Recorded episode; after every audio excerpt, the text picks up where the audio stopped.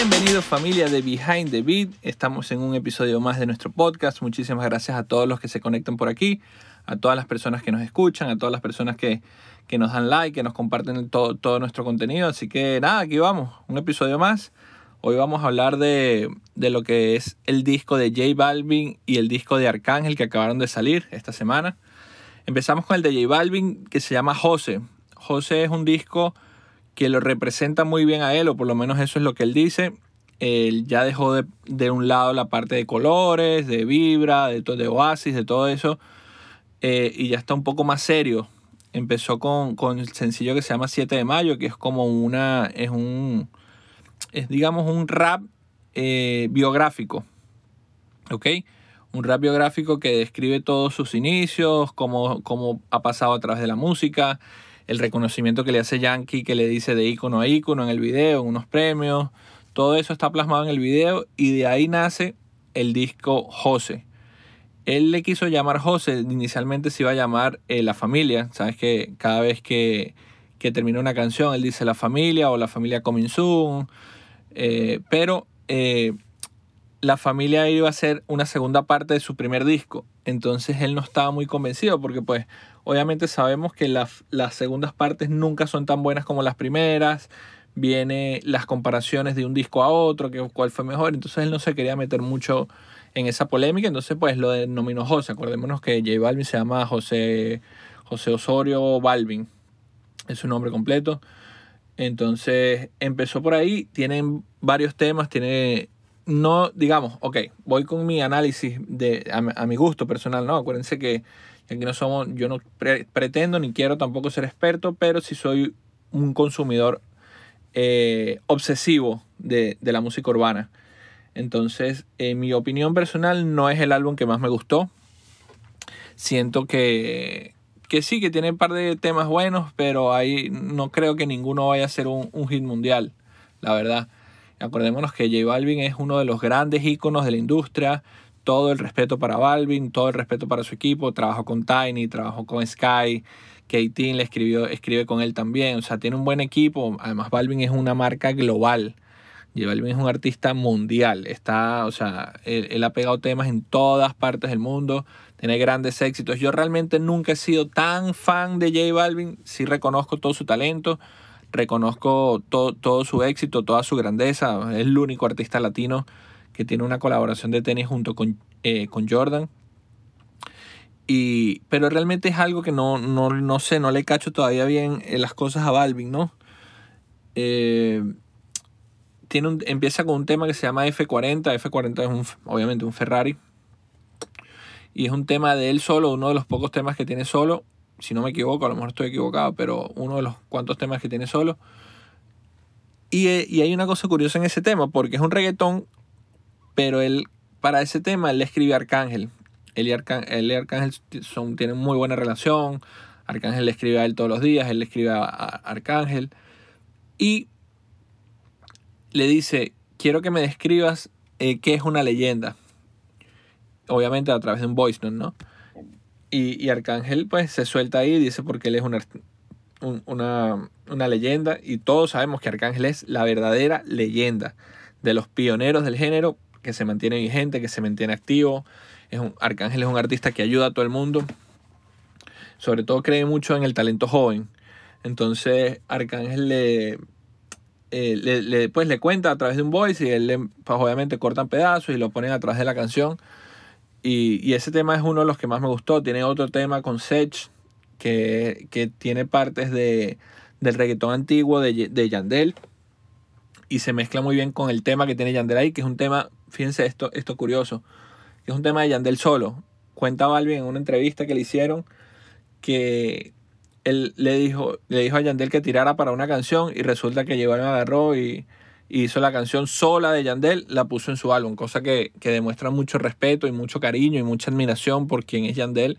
Obviamente Yandel es una de esas leyendas de las que hablamos, que es Yandel, Wisin, Arcángel, Dari Yankee, Don Omar, Vico eh, y Lennox, eh, muchas de estas leyendas, ¿no? Pero Yandel tiene mucha cercanía con J Balvin.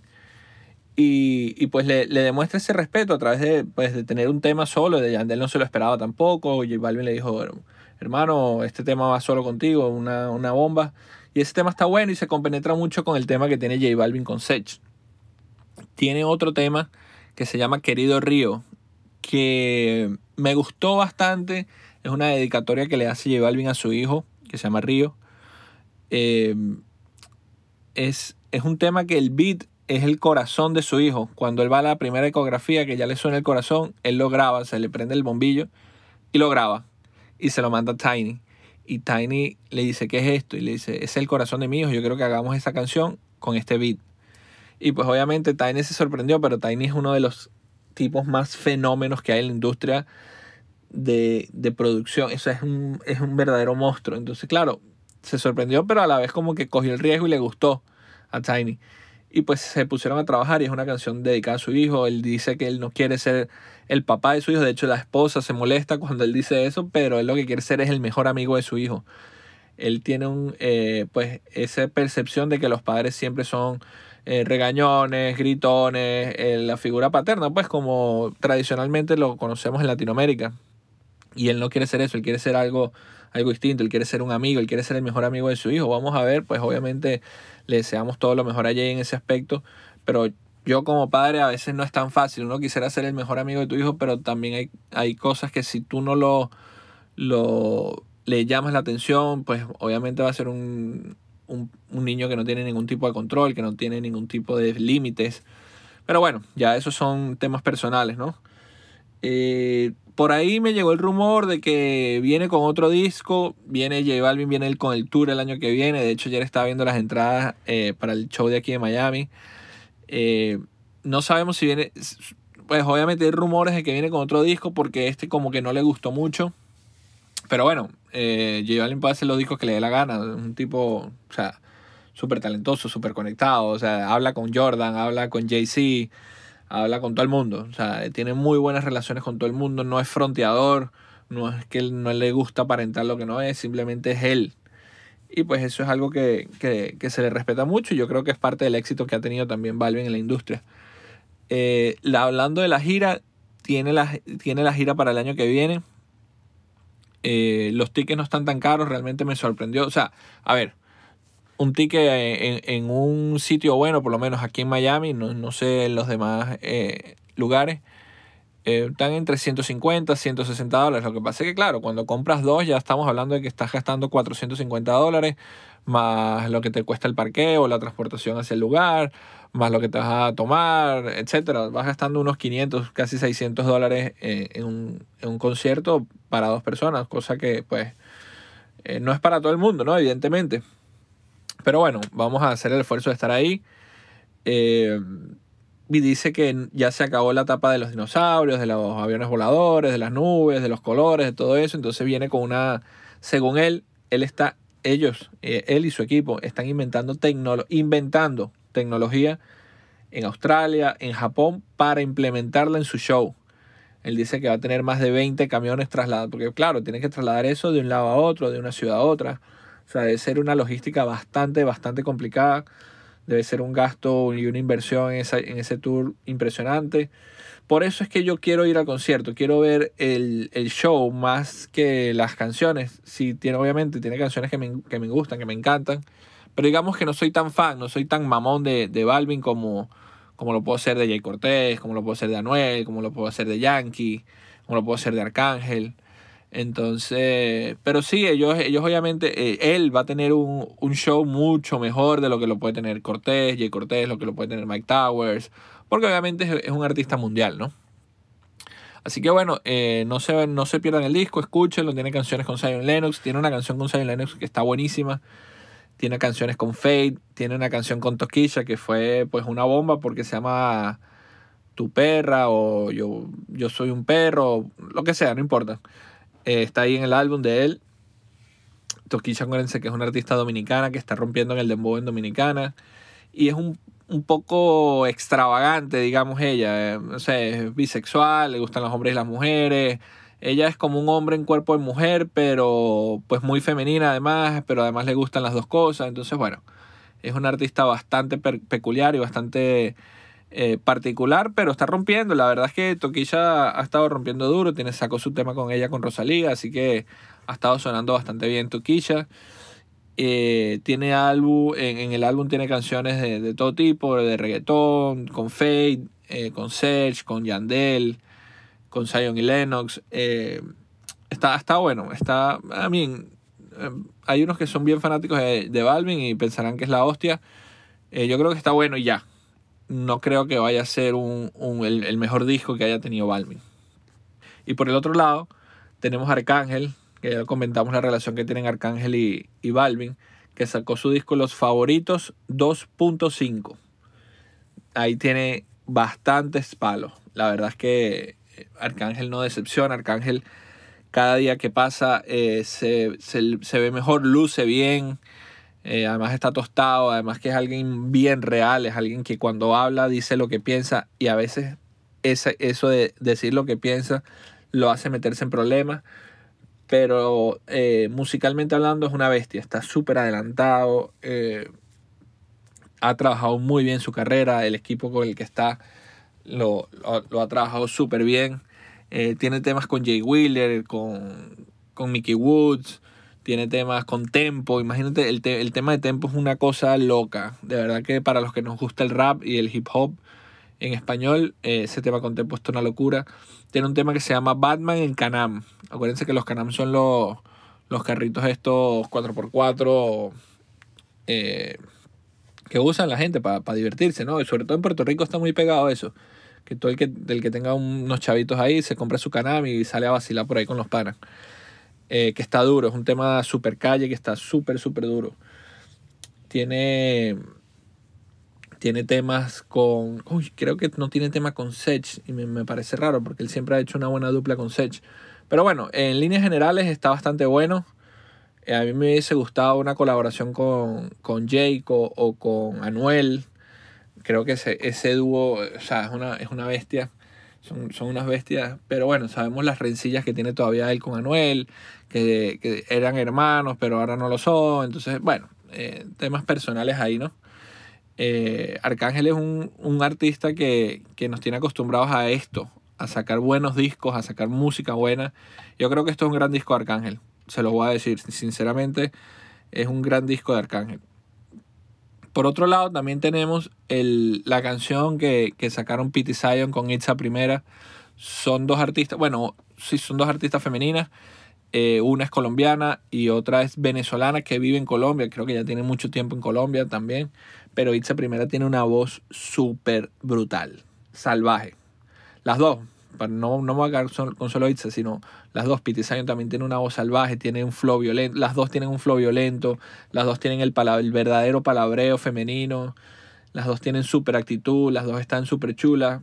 Y yo creo que hicieron tremenda combinación en, ese, en ese tema que se llama Tal vez Remix. Lo van a conseguir en, en mi playlist de Spotify que se llama Behind the Beat en Spotify. Lo van a conseguir. Y, se combinaron, ¿no? Yo, a mí, yo tenía mucha expectativa con ese tema porque yo sé que Pity es bien el liricista, le gusta el palabreo y yo sé que esa primera también es súper liricista. Entonces tenía esa duda cómo iban a manejar, quién iba a chantear, quién iba a hacer los coros. Y realmente se lo, se lo dividieron a 50%. El coro, una parte la canta Itza, una parte la canta Pity. Los chanteos, tiene un chanteo Itza, tiene un chanteo eh, Pity y, de verdad que rompieron. A mí me gustó bastante ese tema, pues obviamente no es un tema de la calle ni nada, pero es un tema súper comercial, es un tema que tiene un flow bien brutal, ellas dos poseen un flow súper salvaje y, me gustó bastante ese tema, no es, no es el, digamos, el reggaetón puertorriqueño, pero sí es un, es un beatcito ahí súper, súper cabrón que, que de verdad me encantó.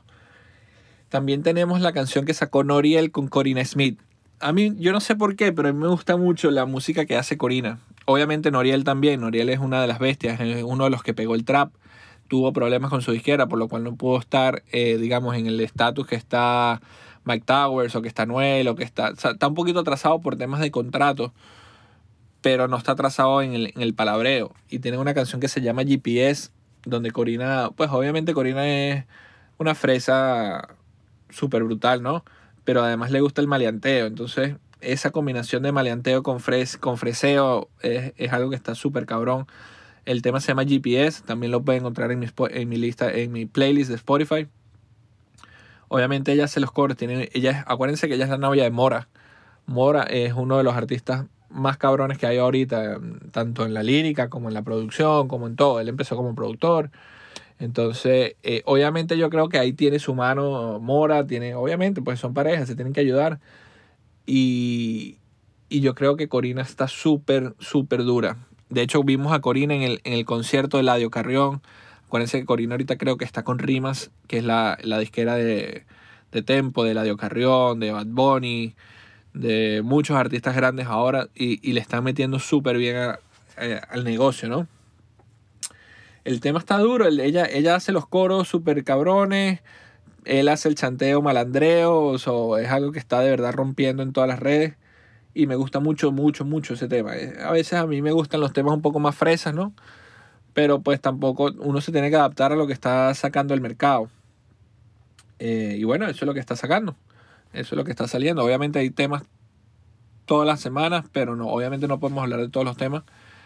Y nada, los invito a que escuchen todas estas canciones, que se, que se suscriban a mi, a mi playlist de Spotify, que le den like a este, a este episodio del podcast, que le den like al podcast.